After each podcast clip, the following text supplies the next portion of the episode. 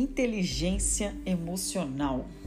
Tem vários tipos de inteligência: inteligência espiritual, inteligência cognitiva, mental e tem inteligência emocional. Lá em Provérbios 25, versículo 28, fala assim: Como a cidade derribada que não tem muros, assim é um homem que não pode conter o seu espírito. Em outra versão, fala: Quem não tem domínio próprio é como uma cidade sem muros.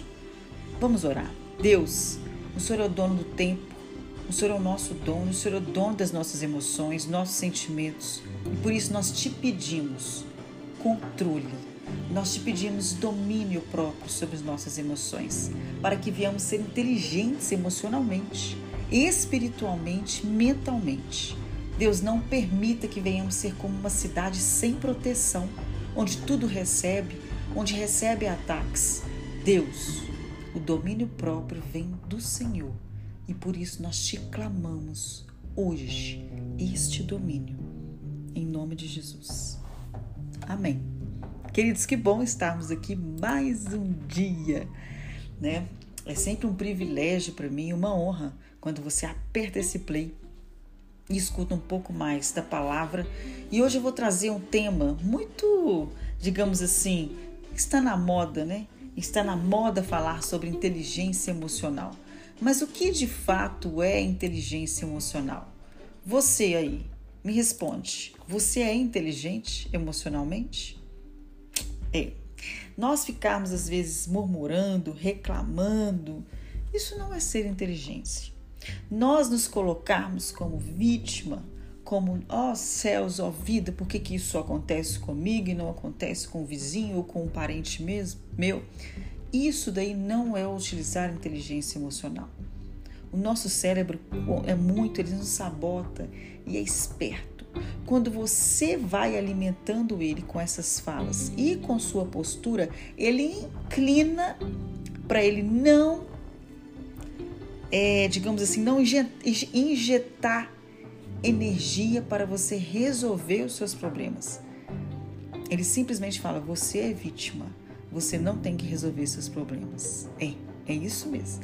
E pessoas com inteligência emocional, elas não têm dificuldade nenhuma em, se, em falar não.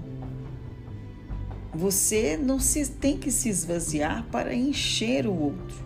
Você não precisa se anular para que o outro se promova. São situações diferentes entre você abençoar o seu próximo, ao mesmo tempo você não utilizar a inteligência e simplesmente não conseguir falar não com o próximo. E você acaba se prejudicando.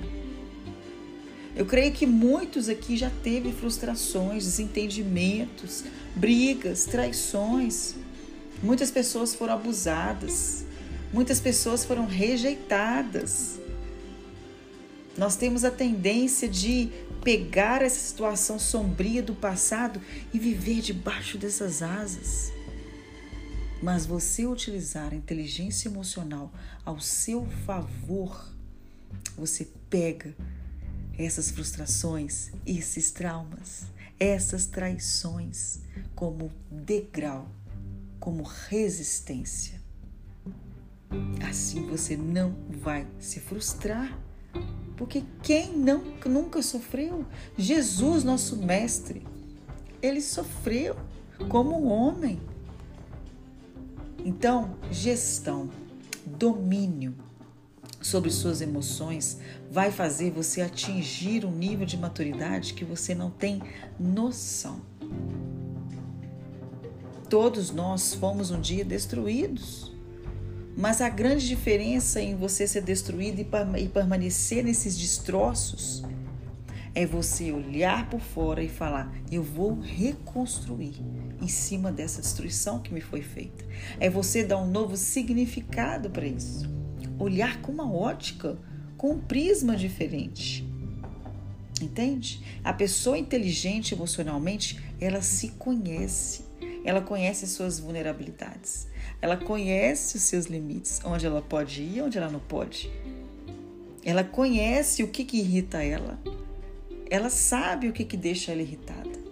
Então, você olhando você mesmo, seu próprio self, com um prisma mais maduro, você não permite que essas emoções externas te contaminem. Errar, querido, é humano. Mas permanecer no erro é idiotice. O erro do passado às vezes te coloca, coloca a pessoa no chão mesmo, sem dignidade, com vergonha, com culpa. Mas esse chão que você errou não pode se tornar o seu colchão. O seu chão que às vezes você erra não pode se tornar o seu colchão. Então, o primeiro ponto aqui, uma dica prática para você é, perceber se você está rumo à inteligência emocional, primeiro, queridos, é se conhecer, é o autoconhecimento. O que, que te irrita? O que, que te move? O que, que você quer para você? O que, que você não quer para você? Porque daí você já pega os gatilhos, daí você já cerca muita coisa. Nós não nascemos inteligentes emocionalmente, não. Isso nós vamos pavimentando com o passar dos anos, com a nossa vivência, assumindo responsabilidades, errando, sofrendo, nos relacionando com o mundo, com as pessoas e conosco, com nós mesmos. A inteligência emocional é construída a cada situação. E o segundo ponto é o domínio, é o autocontrole. Como eu diz aqui em Provérbios 25, verso 28. Quem não tem esse domínio próprio é como uma cidade sem proteção, sem muros. Tem pessoas que morrem, amados, em situações que são possíveis de sobreviver, mas pela falta de controle, pela falta da inteligência emocional naquele momento, ela deixa dominar a emoção e acaba ali morrendo. Vocês já viram falar de exemplos de pessoas se afogando e ela entra num intenso pavor tão grande que ela consegue afogar o próprio salva-vida dela. Não fica no fundo do poço pelo que fizeram com você. Eu não sei o que fizeram com você e nem quero saber. Porque todos têm beos, todos têm tretas, gente, todos. Mas use essas pedradas como degrau para você sair desse poço. Use ela para você subir e adquirir mais fibra, desenvolver fibra emocional.